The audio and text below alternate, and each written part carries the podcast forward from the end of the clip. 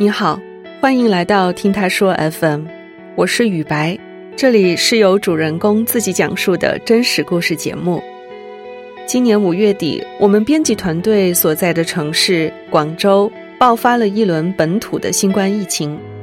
大家都知道，引起本轮疫情的印度毒株传播的速度非常快，但是我们身在其中，同时也感受到了广州的应急和处理速度之快。本期故事的主人公小夫，在这次疫情中接受了为期两周的酒店隔离。我们请他来讲讲广州的隔离生活是怎么样的。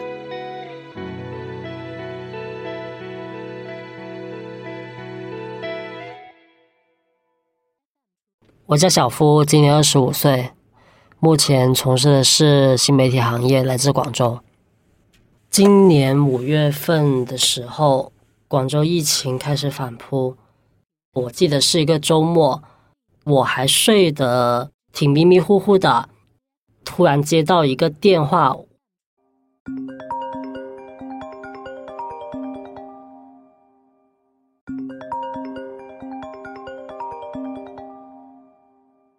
他是社区医院里面的一个工作人员，说我的室友是一个。次密接触者，我作为次次密接触者，可能要做好一个要去隔离的准备。当下我是有点懵逼了，我觉得是不是打错电话了？匆匆挂下电话之后，我就私聊我的舍友，问是不是有这么一回事。事情是在上一周，当时被确诊的阿婆，她的行踪里面有一家名叫丽园的餐厅。碰巧我舍友的对象就在同一天和阿婆出现在那里了，于是他也成为了密切接触者。我内心很快的接受了这个事实，我开始感觉有点害怕了。如果他是次密接触者的话，他对象被确诊了，那我岂不是有很大可能也会被感染、被隔离，肯定是八九不离十了。很快的想好了，我要去跟公司请假，还告诉了我家里人。过了三个小时的时候，社区医院说我们已经要派车过来了，你准备好收拾一下行李。一个小时之后，跟我一起去方村隔离。我们也是有三居室，就有三个不同的人。我跟那两位室友几乎是零交流，我们从来没有碰面。那时候我是打开门在客厅里面坐着，他也从室内走出来，他也坐在客厅上。这个时候是我第一次看到我的室友的样子，她是一个二十八九岁的一个中年女性，是个东北人。然后我们两个四目相对，我就跟她讲，我说：“你对象那边怎么样了？”她说：“她对象已经在另外一边被稳定住了嘛。”我们聊完之后，就各自回各自房间收拾行李。我当时一直在调整自己的情绪，我就在拿手机去翻了很多那种。隔离的时候需要带什么？隔离的时候要保持怎样的心态？然后看到他们哦，有一些人在晒自己是住怎样的一个别墅啊！我当时在幻想说，万一我是去到一个别墅的话，其实也挺不错的嘛。五点钟的时候，接到办的直接告诉我，我们车已经来了，在楼下了。当下我就是很快速的在检查，说我看我还有这个什么行李没有带，结果在检查了。大概五分钟不到，我就听到了我的房间外面敲起了很大的敲门声。当时我内心是有点压迫感的。室友开门的时候是来了两三个彪形壮汉，应该是公安吧。后面呢有两个穿着隔离服的防疫人员。我一个人走出房门的时候，会有另外一个公安在旁边拿着一个手机在对着我们分别拍照。当下的时候，我是眼神是闪躲的。我戴了一个帽子，戴了一个口罩，我就是不想跟他们有眼神接触，我直接走过去了。这个时候，防疫人员直接开一个电梯门，就说一个人一个人下楼。然后周围的那些邻居啊，全部都开了门，看到我们这样子，就以为我们是得了新冠疫情的。他们打开的时候，砰的一声又把门给关了。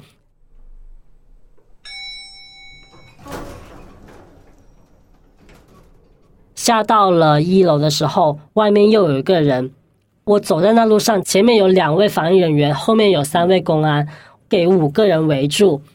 小区那些人就以一种很奇怪的反应去看着我们，有的还远远的拿着一个手机对着我一个人拍。这段路只有四五百米，但是我感觉那是我走过最长的一段路。防疫人就让我们上了一辆大巴上，大巴上大概有三十多个次密或者密切接触者。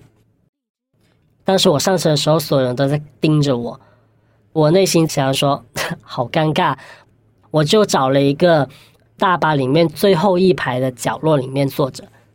车上说话的人还挺多的，很嘈杂。我的室友坐在我的旁边，我们坐在两个小角落的地方。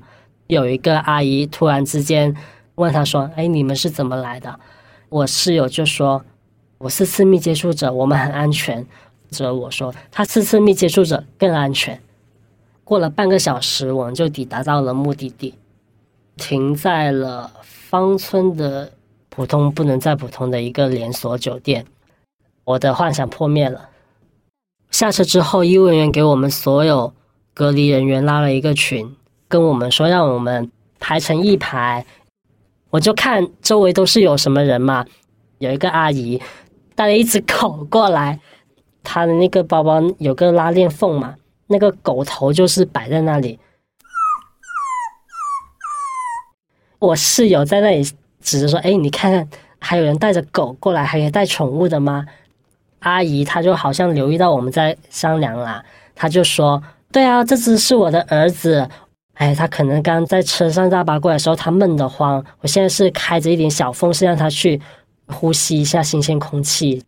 还有一个大叔，五六十岁，盯着周围的。”阿姨，然后看到一个阿姨就跟他聊一下，就说什么：“哎呀，我跟居委会那些最熟了，他们经常都在我这边买水果的。我跟你讲，其实没什么事的，大概过一个星期之后我就可以出来了。”后面我才知道他自己也给隔了半个月，一把年纪了还不忘记撩妹。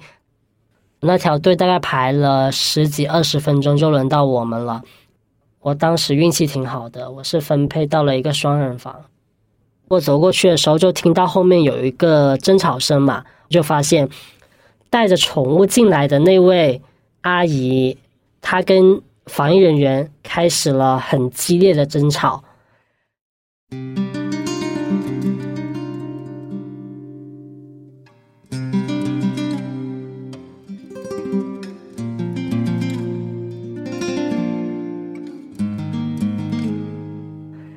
大家现在手头上的防疫工作也放下来，都在尽力劝这个阿姨说：“你这只狗放这里会影响我们的隔离集中，你不能放这里。”后面阿姨啊，她很生气，把她的那一些旅行用品都直接摔地上。她就说：“反正他就是我的儿子，我已经照顾他很久了，他现在年纪也很大，我已经没有亲戚可以去。”照顾我这只狗了。如果我让它一个人在家里面，它会饿死的。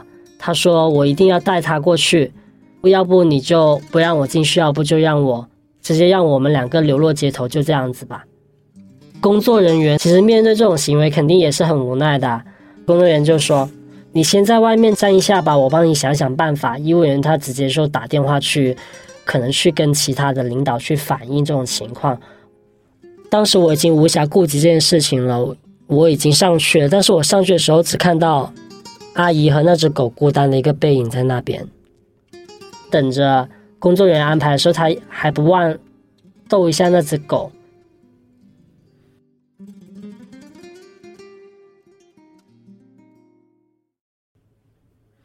我进了房间之后，有一股消毒水的味道，房间里面湿哒哒的。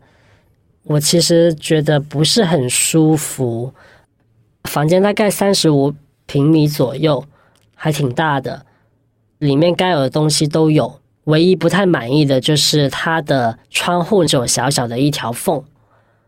桌面上摆了几瓶酒精，然后最多的是垃圾袋，还有饮用水，二十八瓶。算一下，他已经告诉我至少要隔离十四天了。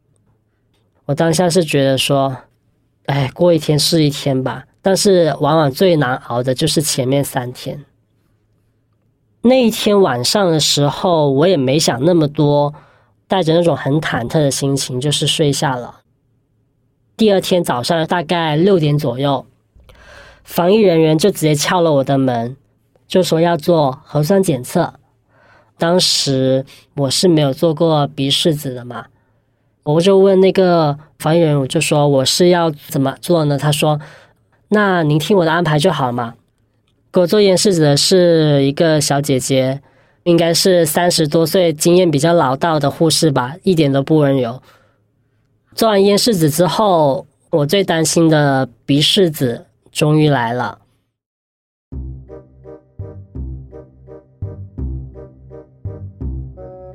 他掏出了一个比 iPhone 还长的一个棉花棒出来，当下我就吓到了。他说他会把这个棉花棒插在我的鼻孔里哦，稍微会有点痛。我说可以，他就二话不说捅进我的鼻孔里面。捅进那瞬间的时候，我的眼睛一直在流泪，因为我有鼻炎，那种感觉就跟我快要窒息一样。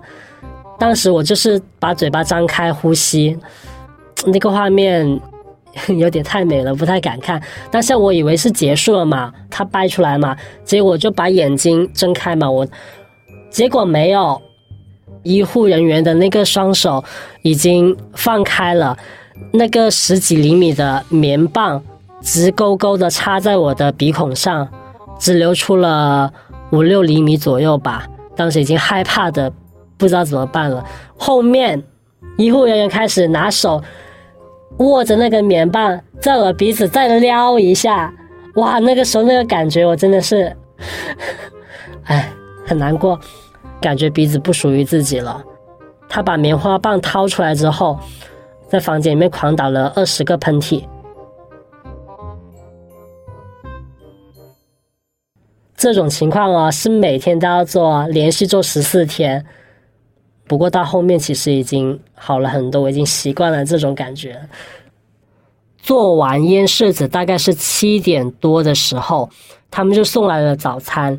我匆忙忙的拿了早餐之后，我就放下了，没心情吃了。我首先打电话打给了我一个朋友，我跟他吐槽了我这两天的一个遭遇，吐槽了两三个小时之后，早餐还放在那里没吃。之后。我又开始打电话告诉我另外一个朋友，又从头到尾又给他说了一遍。说完之后，午餐送过来了，我也没吃。然后我又打电话给另外一个朋友，就这么聊了一整天。聊完了之后，我看到我桌面已经堆了三个盒饭了，早餐、中餐、晚餐，这样挺浪费食物的吧？那我就一次性都打开来了嘛。我打开早餐的时候，早餐会有一个鸡蛋炒粉。还有一碗粥，一瓶牛奶，还有一个蛋糕卷。接着我又打开了午餐跟晚餐的饭盒，里面统一的都是肉很多，三菜两肉，一汤一饭。我看着觉得挺有胃口的。我在一边吃着饭，一边看到群里面有人吆喝着，说我们每天吃那么多肉，很容易上火的。你们有没有给我们安排好王老吉？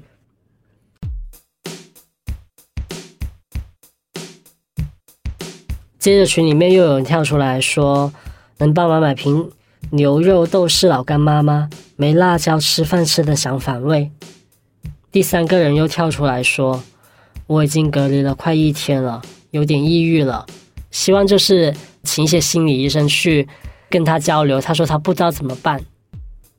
一下子大家就把群里面闹得沸沸扬扬，大家一在。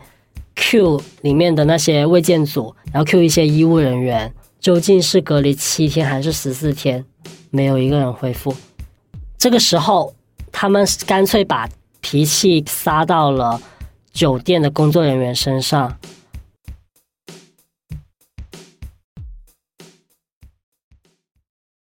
酒店工作人员直接就说：“好的，这些情况我们都收到了，我会帮你们把这些情况给反映上去。”大家需要什么的话，我们尽量能满足大家一个需求。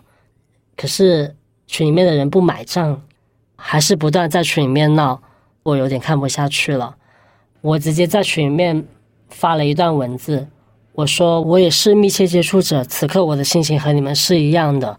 我觉得应该好好的专心配合防疫工作，就不要给大家造成不必要的麻烦吧。大家也可以看到我们有什么样的需求，他们也是在尽量的满足。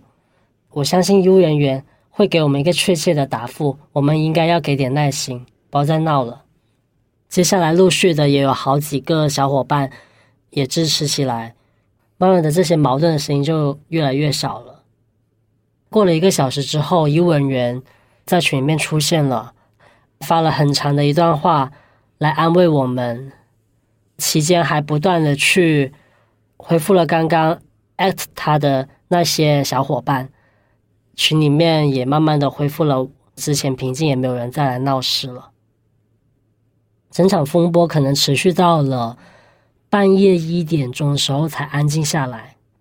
到了第二天、第三天，也是重复了第一天的日子嘛。那个时候我感觉好像。时间被停滞住了一样，因为我已经完全没有一个时间的概念了。早上六点多钟起来验核酸、吃早餐，吃完早餐之后对着电脑去工作一下，又到了午餐的时间，是也要睡个午觉，然后晚餐又来了。前三天也是很难熬，我把大多数的时间跟朋友去倾诉了。有一个很好笑的事情呢。但是我住的房号是四幺三，房间里面是有一个固话，固话只要拨打房间的一个号码，是可以直接联通到其他房间的。隔离第四天的时候，我刚忙完工作，这时候我接到了一通电话。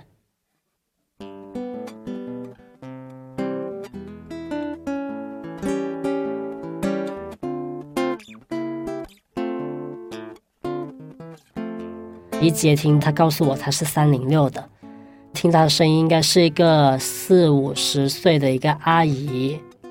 我就说，请问你找我有什么事吗？他说没有，我在里面我已经隔离了四天了，我很难受，想找人跟我聊天。在和阿姨的聊天中，我知道阿姨就是当时抱着狗的那一位五十岁阿姨。我问她你是怎么进来的？阿姨说：“那晚上，她在外面抱着那只小狗待了半个多小时，医务人员已经看不过去了，走过去问阿姨说：‘阿姨，你那边怎么样？有联系到人来带走这只狗狗吗？’阿姨就说：‘没有办法，她的家里人也被带去隔离了，她只能一个人抱着这只狗。’那个时候，医务人员说：‘规矩是死的，人是活的。’我们上面也没有明确规定说不能带宠物进来，还是跟我们一起入住吧。最后，阿姨是成功带着狗狗去入住了这家酒店。阿姨她是来自鹤园小区的，而鹤园小区就是这一次疫情最严重的地方，她只能在酒店里面待到鹤园小区完全开放为止。于是我就。跟阿姨说：“我说阿姨，你放宽心一点吧。如果你有什么不开心的，你可以随时找我倾诉一下，我随时都在。我就是这么去安慰她的。后来我跟阿姨从这通电话之后，成为了一个很好的朋友。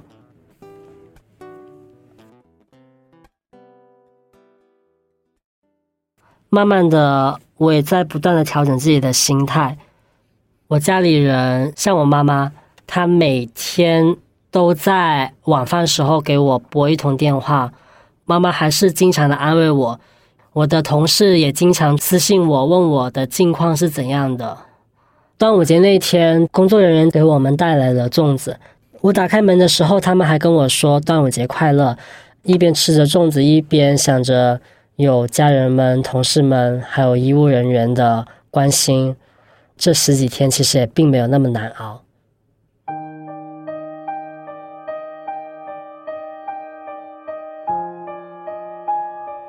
陆续的，我就听到了消息，跟我们一起进来的有几个已经出来了。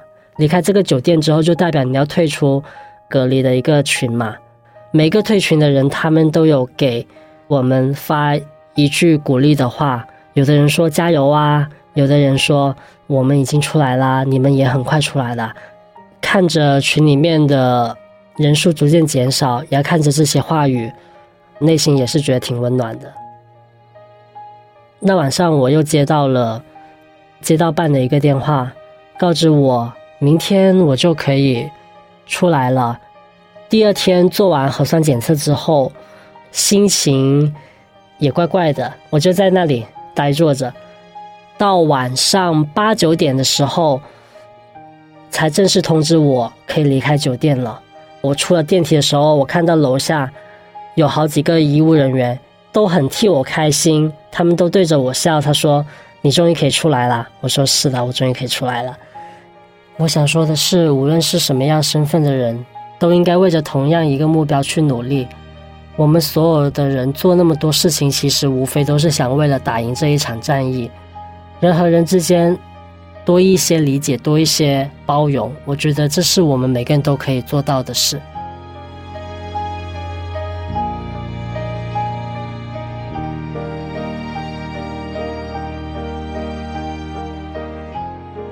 次疫情让全国各地人民了解了广州人的早茶文化，也感受到了这座城市的人情味儿。随着六月底连续零新增，各区的餐厅逐渐恢复了堂食，广州久违的烟火气又回来了。七月三日零时起，持四十八小时核酸阴性证明出省的管控措施也取消了，我们的生活又恢复了正常。欢迎大家有机会啊来广州喝早茶、游珠江。你现在正在收听的是真人故事节目《听他说 FM》，我是主播雨白。跟本故事有关的更多的细节、图片和文字，我们都在微信公众号“听他说 FM” 同步推送，欢迎关注。如果你想分享你的故事，或是倾诉你的困惑，也欢迎跟我们联系。愿你的每个心声都有人倾听，每个故事都有回音。